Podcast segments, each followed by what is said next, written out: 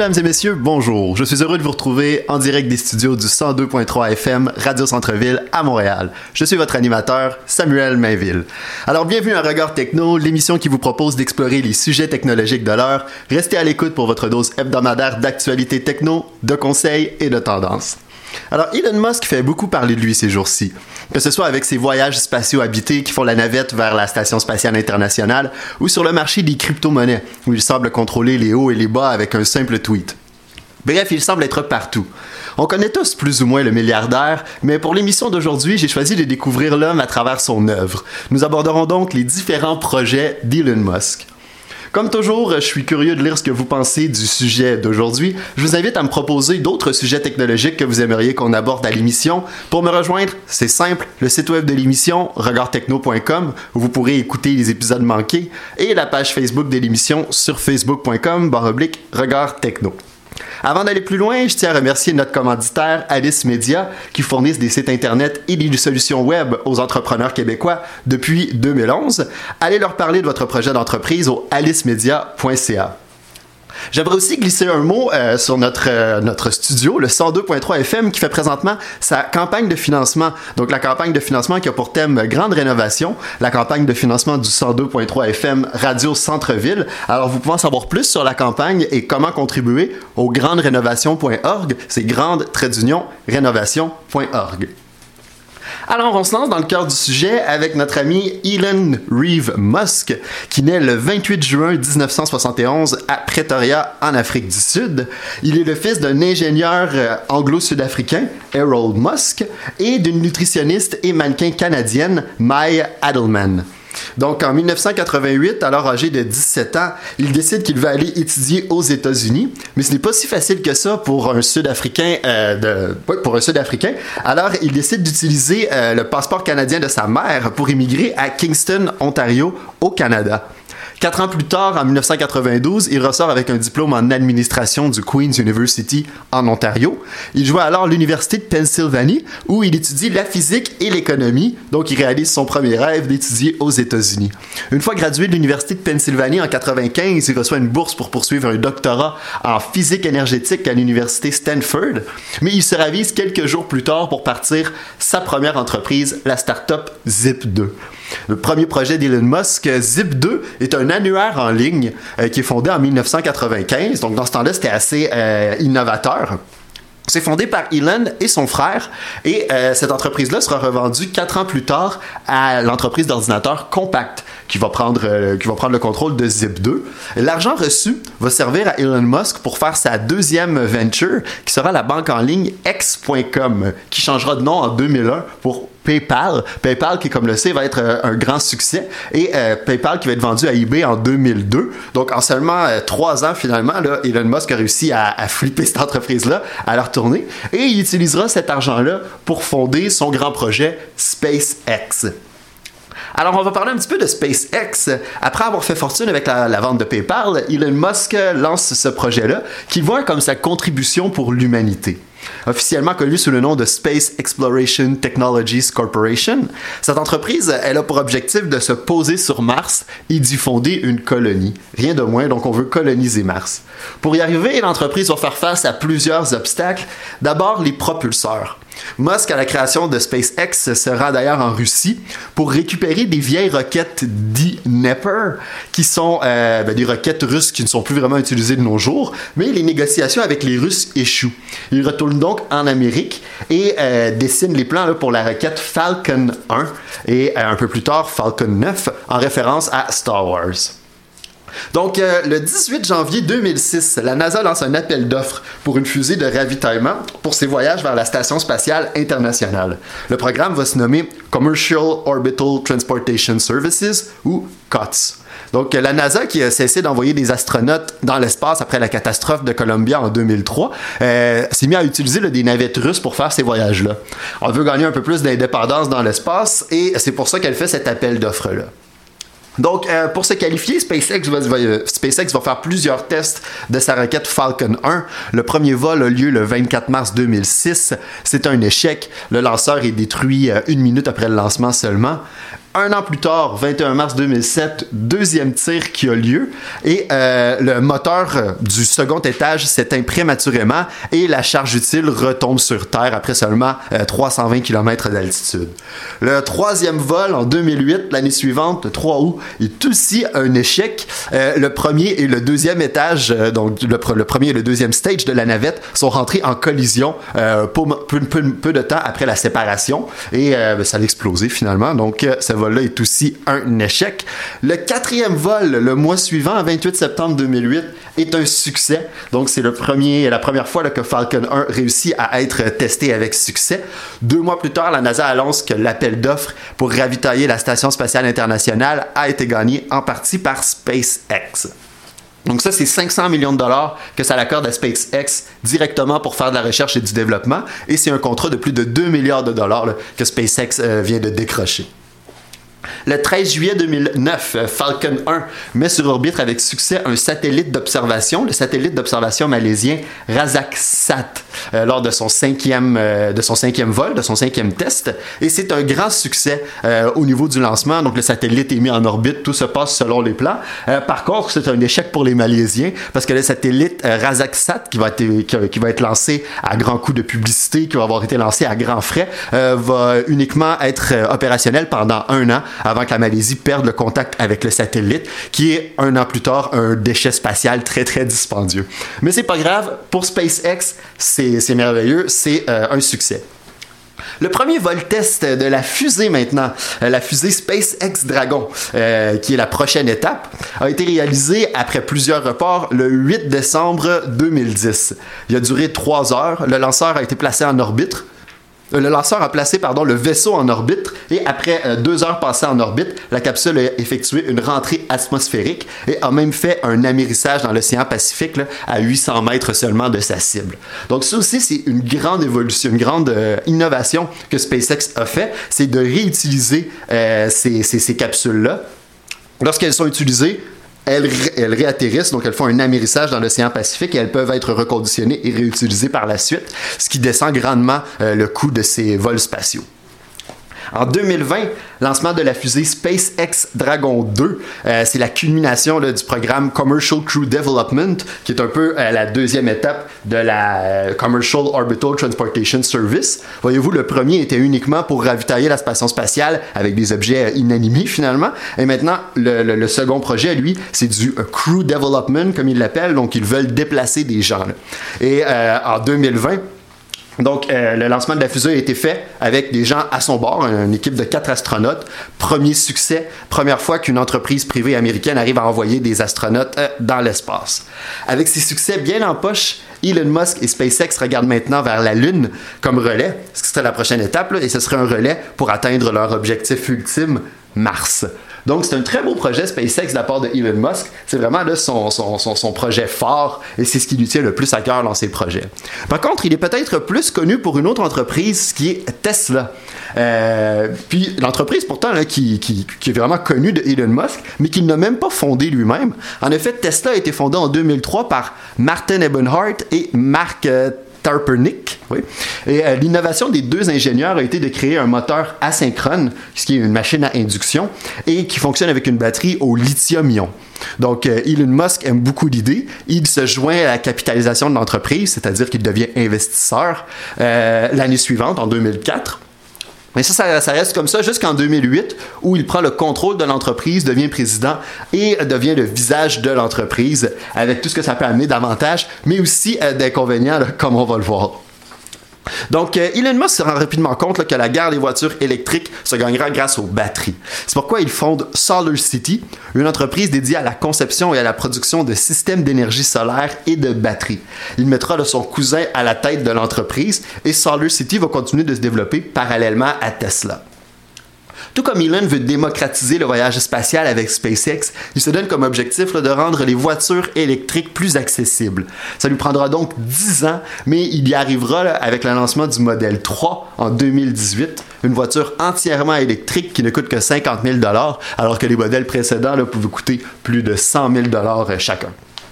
Donc, euh, pendant son parcours, le Tesla est souvent aux prises avec des scandales. Euh, par exemple, les voitures Tesla viennent avec une fonction d'autopilote qui débutera d'abord avec un régulateur de vitesse adaptatif et euh, de l'assistance au maintien de la direction. Jusque-là, tout va bien. Mais ça va évoluer pour inclure de changements de voie automatique, de stationnement automatique, sortie d'autoroute automatique, même la détection des feux de signalisation, le contrôle des panneaux d'arrêt. On avait même inclus le, contrôle de la direction en milieu urbain avant de la désactiver après quatre accidents Donc, quelquefois, on est très pressé de sortir ces innovations-là, mais on les teste pas vraiment et ça peut mener à euh, plusieurs euh, accidents fâcheux et à des conséquences.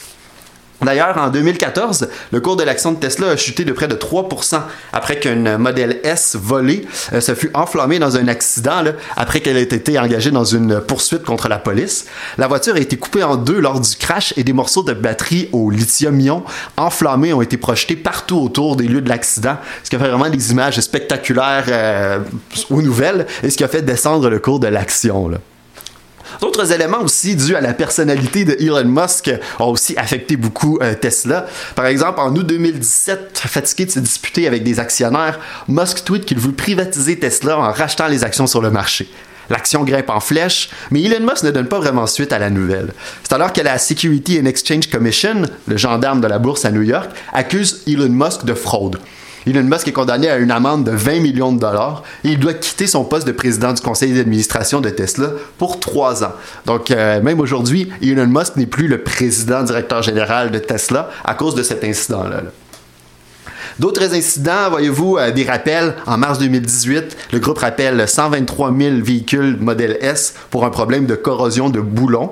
À cause de ce problème, les actions vont perdre 20 euh, oui, vont perdre 20 en un mois. Il y a des gens qui prédisent la faillite du groupe, mais comme on le sait, euh, l'entreprise a réussi à reprendre du, poil de la bête et l'action est aujourd'hui à un de ses sommets, entre autres à cause du déploiement du modèle 3 qui est très très populaire et la production arrive à fournir la demande ce qui est, euh, ce qui est très bon pour l'entreprise et ce qui la rend vraiment viable à long terme.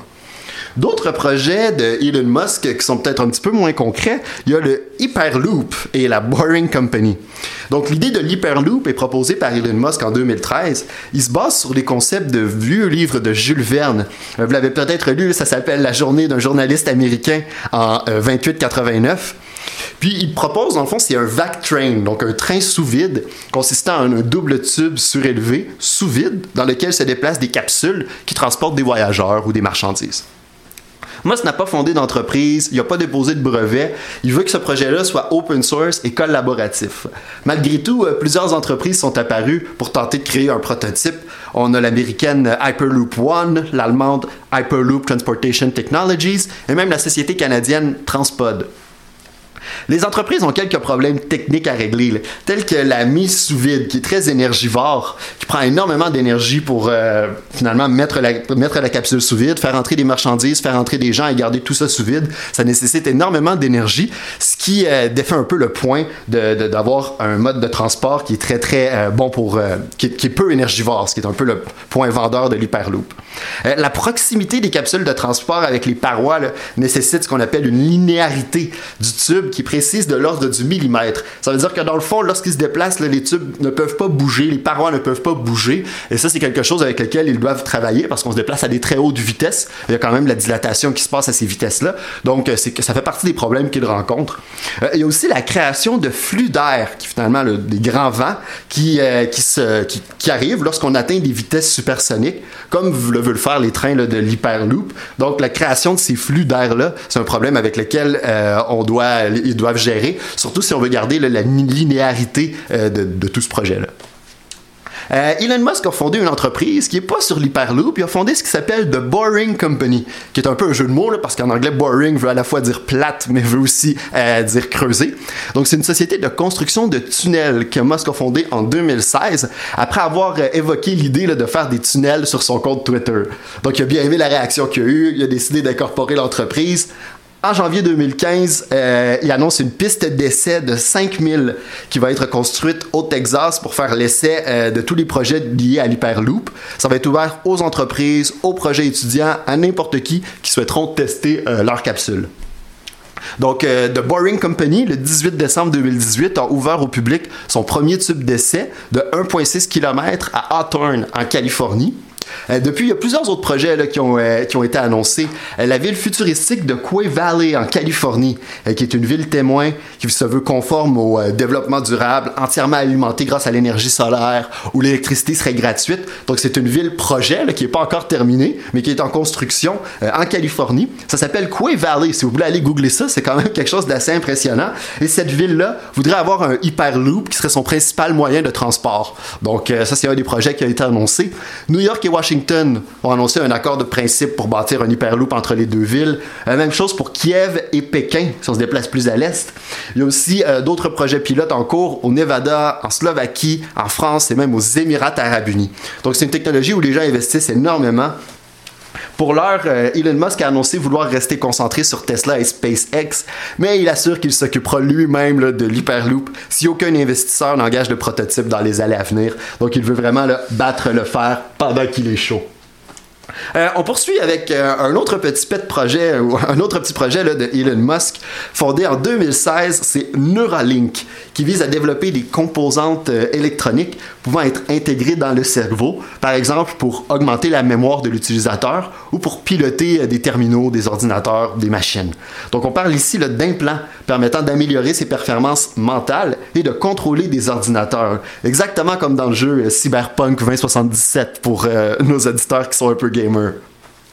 Le prototype développé par Elon Musk et son équipe, c'est un, implant qui mesure 23 mm de diamètre pour à peu près 8 mm d'épaisseur. Euh, une taille réduite qui devrait permettre à la puce d'être implantée facilement en ne laissant qu'une toute petite cicatrice sous le cuir chevelu. L'entreprise est plutôt absente des médias si on la compare avec les autres projets de Musk, mais on peut quand même trouver ici et là quelques annonces et quelques articles. Par exemple, en juillet 2019, Elon Musk a expliqué que la société avait déjà greffé des capteurs dans le cerveau d'un singe euh, qui a été respectivement euh, qui a été surnommé Bastien pour lui permettre de contrôler mentalement un ordinateur un projet d'implantation de micro-électrodes chez une personne paralysée. Donc, les premiers tests sur des humains. Une personne paralysée pour cause de lésions à la moelle épinière était prévu pour la fin 2020, mais a été annulé parce, qu'il, parce que l'entreprise n'avait pas reçu l'autorisation de la Food and Drug Administration euh, aux États-Unis. Euh, en, fin août 2020, euh, Neuralink a présenté en direct une truie nommée Gertrude, possédant une puce implantée dans le cerveau qui lui permettrait de transmettre ses signaux neurologiques. Et comme je l'annonçais euh, dans, les nouvelles, dans techno le mois dernier, Neuralink a diffusé une vidéo d'un singe jouant au jeu Punk par la pensée, donc le célèbre jeu de, de ping-pong finalement. ça, c'est arrivé le 9 avril 2021, donc le mois dernier. Donc c'est un projet assez cryptique avec peu d'informations pour le public, mais qui a quand même beaucoup de potentiel, mais qui a aussi euh, beaucoup de considérations éthiques. Lorsqu'une technologie a le potentiel de créer des surhommes, il faut toujours se demander comment cette technologie va être utilisée et surtout à qui sera-t-elle destinée? Nous allons prendre une courte pause et au retour vos actualités techno. Mais je m'en voudrais euh, d'aller à la pause sans remercier notre commanditaire Alice Media qui héberge vos sites internet sur des serveurs situés ici même au Québec pour moins de 9 par mois. Visitez le alicemedia.ca hébergement pour tous les détails.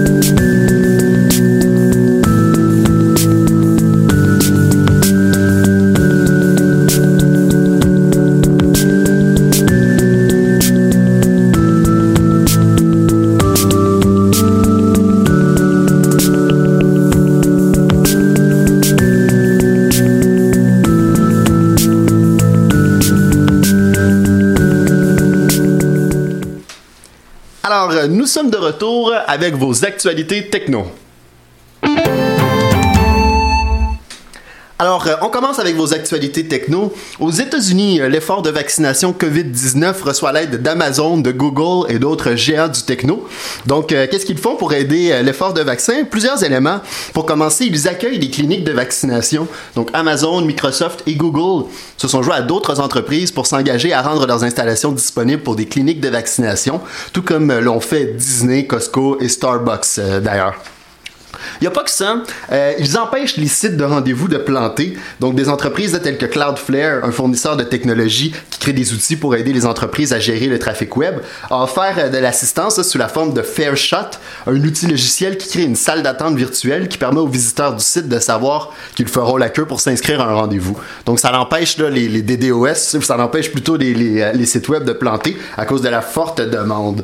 D'autres éléments, ils aident aussi à prévoir quand l'offre de vaccins sera dépassé, tout simplement en créant des préinscriptions en ligne pour les vaccins, ce qui empêche les gens euh, d'avoir à faire la queue lorsqu'ils vont se faire vacciner.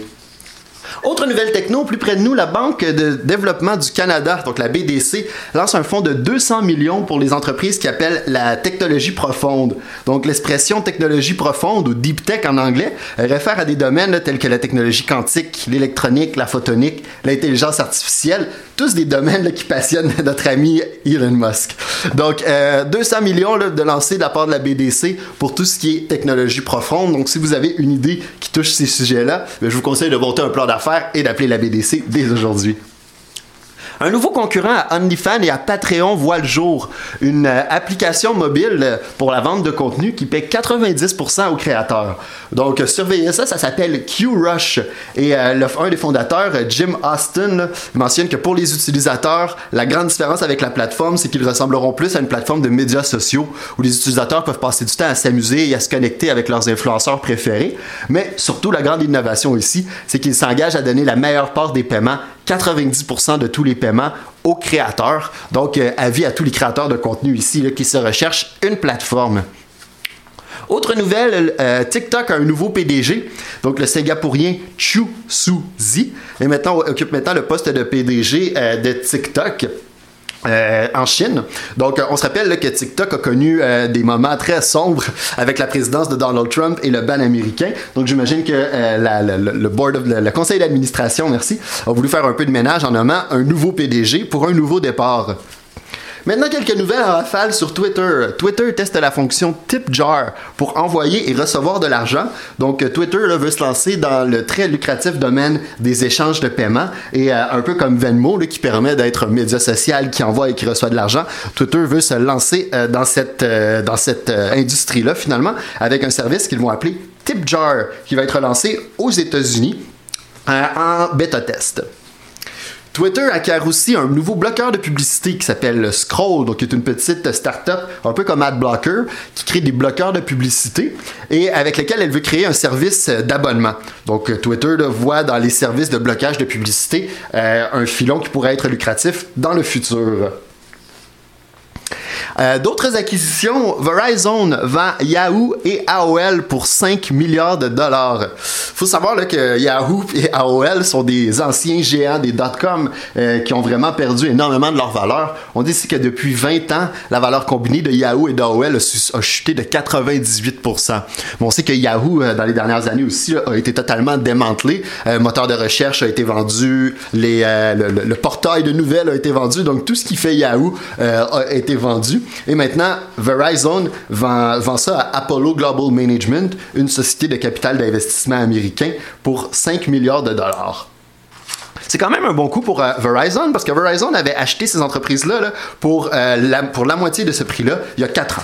Donc Verizon a pu faire un peu d'argent, mais euh, je n'investirai pas dans Yahoo ou dans AOL si vous voulez mon avis.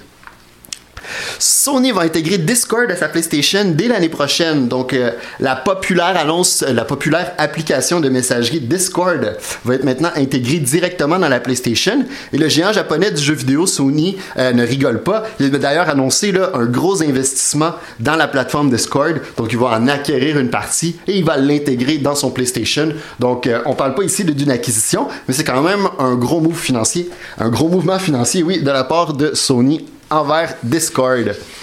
Pour ceux qui, euh, comme moi, aiment beaucoup les télévisions intelligentes Roku, euh, sachez que l'application YouTube ne sera plus disponible dans les téléviseurs Roku pour ceux qui ne l'ont pas déjà téléchargé. Donc l'application va disparaître du populaire magasin de chaînes Roku, tout simplement parce que Roku et Google n'ont pas renouvelé leur, n'ont pas renouvelé leur contrat et leur contrat arrive à échéance en 2021. Donc, on nous dit que tous ceux qui ont en ce moment YouTube sur Roku ne seront pas, euh, affectés, mais il va être impossible de télécharger cette application-là. Roku dit d'ailleurs qu'il est déçu que euh, Google ait permis l'expiration de l'accord pour YouTube TV. Et euh, ils expliquent que ce sont des pratiques qui rentrent dans un peu la guerre des services de streaming. Finalement, le fondateur de Microsoft, Bill Gates, divorce de sa femme Melinda Gates après 27 ans de mariage. Euh, Melinda Gates, euh, qui Melinda Gates, commence maintenant à se faire appeler par son nom de jeune fille, Melinda French euh, Gates, euh, a annoncé sur Twitter qu'elle mettait fin à leur mariage après 27 euh, ans. Donc, c'est une nouvelle assez triste pour le géant. on sait qu'après avoir laissé tomber la direction de Microsoft, Bill Gates s'était lancé avec sa femme dans la philanthropie avec la fondation Bill and Melinda Gates. Alors, on va prendre une courte pause et au retour en profondeur.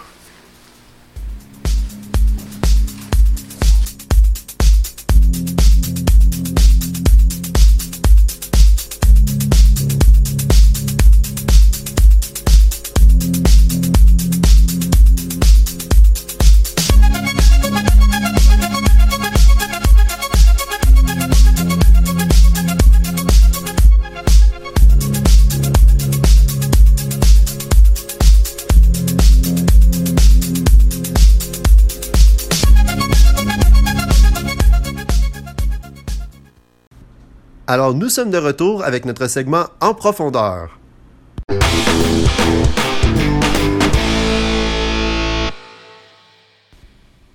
Alors, on est de retour avec notre segment En profondeur. C'est le segment de l'émission où on retourne en détail sur un élément mentionné dans l'émission. Donc, cette semaine, j'ai choisi le contrôle que semble avoir Elon Musk sur le marché des crypto-monnaies. Vous savez, j'ai mentionné en début d'émission que les tweets d'Elon Musk avaient le potentiel de faire baisser ou monter les marchés des crypto-monnaies. Mais pourquoi? D'abord, euh, Elon Musk utilise sa réputation de gourou de la techno pour faire mousser le Bitcoin, mais aussi le Dogecoin. Le Dogecoin est une crypto-monnaie de basse valeur créée comme une blague en 2013, mais qu'Elon Musk a fait mousser depuis un an grâce à une série de tweets qui lui ont fait prendre plus de 12 000% de valeur. Toute cette action autour du Dogecoin a atteint son apogée il y a deux semaines, lorsque Elon a annoncé être l'hôte de la populaire émission télévisée Saturday Night Live. Il a aussi prédit que le Dogecoin ferait une apparition à l'émission. Il ne s'en fallut pas plus pour que le cours du Dogecoin grimpe en flèche en anticipation de l'émission. Par contre, euh, pendant l'émission en direct, lorsque Elon a dit que le Dogecoin était peut-être simplement un canular, le Dogecoin a perdu 40% de sa valeur en une heure. L'ironie ici, c'est que les crypto-monnaies sont décentralisées justement pour empêcher qu'une seule entité puisse contrôler la valeur et le cours de la valeur de la crypto-monnaie. À l'inverse des euh, banques centrales qui justement contrôlent les monnaies traditionnelles qu'on appelle aussi les fiat. Donc ils peuvent contrôler la valeur de la monnaie traditionnelle grâce à différents outils monétaires qu'on a vus dans nos cours d'économie. Donc euh, les crypto-monnaies, elles, ne veulent pas ça. On les décentralise justement pour ne pas qu'une seule entité puisse avoir autant de contrôle. Mais pourtant, Elon Musk arrive à jouer avec la valeur du Dogecoin comme si c'était son compte personnel. Pourtant, le Dogecoin, ce n'est pas vraiment un projet d'Elon Musk. Mais ça, c'était jusqu'à la semaine dernière, où Elon Musk a annoncé qu'il travaillait maintenant avec les développeurs du Dogecoin pour les aider à améliorer les problèmes de transfert. Je ne sais pas si le but de l'annonce était de réparer son erreur du Saturday Night Live, mais le cours du Dogecoin a remonté aussitôt l'annonce faite. Le Bitcoin étant plus établi, c'est beaucoup plus difficile de contrôler son cours à l'aide d'un tweet. Mais ça n'a pas empêché Elon Musk d'essayer. Voyez-vous, lorsque Tesla a annoncé avoir investi 1,5 milliard de dollars en Bitcoin en 2020, le cours du Bitcoin a suivi et il s'est envolé. Même chose lorsqu'ils ont annoncé qu'ils accepteraient maintenant les paiements en Bitcoin le 24 mars 2021. Le Bitcoin, encore une fois, s'est envolé. Tesla et Elon Musk ont aussi été responsables de la chute de la valeur du Bitcoin la semaine dernière. Lorsque l'entreprise a annoncé qu'elle cessait d'accepter le Bitcoin, ils ont fait volte-face. Euh, et pour se justifier, euh, elles ont mis de l'avant les coûts environnementaux de chaque transaction de Bitcoin qui sont très énergivores. Donc on sait que tous les mineurs de Bitcoin, ou la majorité des mineurs de Bitcoin du moins, sont en Chine. Et la Chine produit son électricité beaucoup avec du charbon, ce qui fait quelque chose de très très polluant, ce qui fait finalement ce qui en fait une activité très polluante. Donc euh, c'est l'excuse que Tesla a utilisé pour cesser d'accepter les bitcoins. Mais on sait qu'en le 24 mars, lorsqu'ils ont décidé de les accepter, on savait déjà toute cette information-là sur le fait que les transactions Bitcoin étaient énergivores. Alors, euh, ça reste à voir. Peut-être qu'Elon Musk essaye de créer euh, un fossé entre le Dogecoin et le Bitcoin. C'est d'ailleurs ce qu'il a insinué sur euh, Twitter. Donc, euh, n'oubliez pas de, venir me donner votre opinion sur l'épisode d'aujourd'hui. Visitez la page Facebook de l'émission au facebook.com regard techno et sur le site web de l'émission regardtechno.com où vous pourrez trouver du contenu exclusif concernant les épisodes, en plus d'accéder aux derniers épisodes si vous les avez manqués. Donc, c'est tout pour moi aujourd'hui. Je vous retrouve la semaine prochaine. Je dois remercier le 102.3 Radio Centre-Ville, euh, Nasri à la recherche et Amine à la régie. Et moi, je vous retrouve la semaine prochaine.